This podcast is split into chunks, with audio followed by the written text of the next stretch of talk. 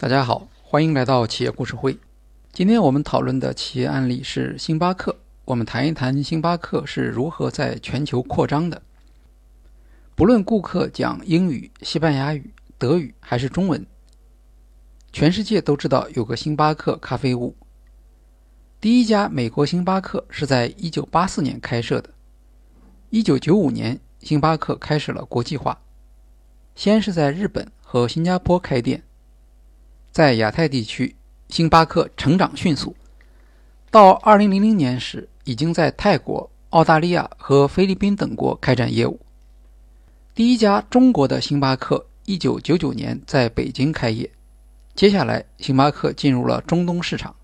二零零一年在欧洲开店，二零零二年拉美店在墨西哥城和波多黎各开业，二零一八年星巴克甚至在意大利开了门店。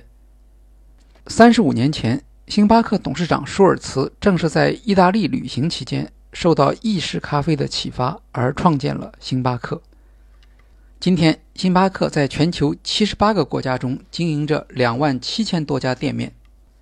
星巴克是怎样挑选在哪些地区进行国际扩张的？市场的规模很重要，但并不是唯一的指标。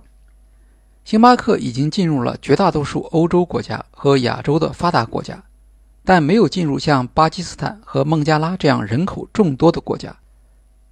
国际化的其他考虑指标还包括本地生活水平和企业环境的相似性。如果该国的企业环境与美国相差很大，或低收入群体非常多，则不是理想的开店地区。星巴克还会避免在对美国抱有敌意的国家里开店。除了在国际化扩张中选择适合的国家，星巴克还要决定在国际化过程中是独资经营、合资还是授权经营。在美国。大约三分之二的星巴克店面是由公司直营的。星巴克不做授权经营，但它与一些服务企业，如书店、酒店、大学书店和机场店建立了合资公司。在美国以外，星巴克采取了略有不同的政策，只有三分之一的店面是由公司自营的，其他的都是合作经营。这样的系统有助于公司获得本地经营者的专长。减少投资和控制风险。二零一七年，在市场走向成熟之后，星巴克将中国大陆的店面全部实现直营。而在另一个重要国家巴西，星巴克选择在二零一八年将全部店面由直营改为出售给本地的一家投资公司。另一项决策难题是如何找到标准化和本地响应之间的最佳组合。为了运营的便利和效率，也为了保证服务的品质，星巴克更重视标准化。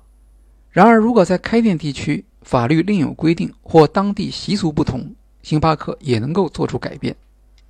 创始人舒尔茨说：“我们高度尊重东道国的文化和习俗，我们的成功并不是理所当然的。我们每天都必须继续努力，赢得顾客的尊重和信任。”一般来说，饮品是不变的，但小吃则可以按当地的口味来制作。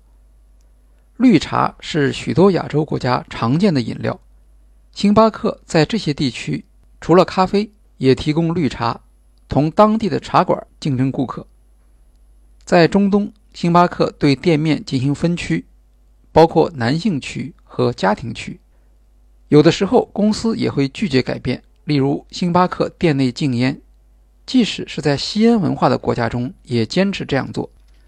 他辩称吸烟会影响咖啡的芬芳。星巴克坚持要有足够的店内空间，即使在拥挤的东京也不妥协。不论在哪里开店，星巴克的工作都包括为顾客传授美国式的咖啡享受。当公司刚刚进入中国时，许多顾客对咖啡感到陌生。这种饮料过去在中国并不流行，可能是因为咖啡、牛奶和糖的比例往往不对。星巴克的员工向顾客发放信息和样本，证明合适的比例是什么。星巴克还将店面开到故宫里面。这家在故宫经营六年的咖啡店，曾经被外媒报道为中国对外开放的一个标志。但在受到损害民族荣誉感的批评后，星巴克不得不关闭在故宫的店面。进入中国市场二十年后，手拿星巴克咖啡已经成为中国中产阶级的身份性消费。星巴克自然乐于向顾客推荐美式饮品。公司成立的宗旨就是向美国的咖啡客介绍舒尔茨在欧洲度假时发现的意大利式的咖啡享受。在星巴克开到巴西、印度和俄罗斯之后，会有越来越多的人头一次尝到美国的味道。企业全球化的动机之一是获得本地创新的经验。2014年，星巴克在韩国率先使用手机预订系统。2015年，他将这一系统带回到美国市场，成为今天美国顾客用手机订星巴克咖啡的标准服务。2018年9月。星巴克在中国与阿里巴巴合作试行外卖产品专心送。实际上，星巴克几年前曾经在美国试行外卖，但没有成功。受到在中国的成功经验的鼓舞，2018年12月，星巴克在美国宣布与 Uber 达成合作，由 Uber Eats 负责星巴克在美国的外卖业务，在全美四分之一店面开展这一项业务。星巴克在国际化的过程中也面临着竞争的压力。如果去澳大利亚旅行，会发现当地很少有星巴克。实际上，澳大利亚是一个重要的咖啡消费市场。2018年，澳大利亚咖啡总消费额达到60亿美元。星巴克在2000年就进入了澳大利亚市场，但由于澳大利亚有很长的咖啡消费传统，消费习惯来自意大利和希腊移民。本地居民喜欢更加苦味的咖啡。星巴克咖啡口味不同，而价格却更高，因此在竞争中并不顺利。七年时间里，亏损高达1.05亿美元。2008年，星巴克关闭了澳大利亚70%的店面，只留下23家。之后，星巴克并没有放弃这个市场，而是将开店集中在 Brisbane、黄金海岸、悉尼、墨尔本。等少数地区，向国际游客提供他们所熟悉的服务。现在，在澳大利亚大约还有四十家星巴克。在中国，星巴克面临着更加了解本地消费者的竞争对手，例如瑞幸咖啡能够吸引与星巴克并不重叠的用户群体。这说明，在中国市场上仍然有很大一个群体未能得到咖啡消费的满足。瑞幸咖啡抓住中国市场外卖服务兴起的机会，形成了区别于星巴克的商业模式。它很可能在实际上促成了星巴克与阿里巴巴合作，提供专心送的服务。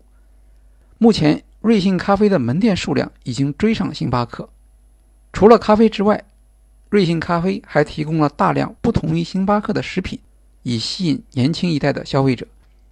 当然，中国消费者还在培养咖啡消费的习惯，星巴克仍然有很大的增长空间。好，今天的企业故事会就介绍到这里，谢谢大家。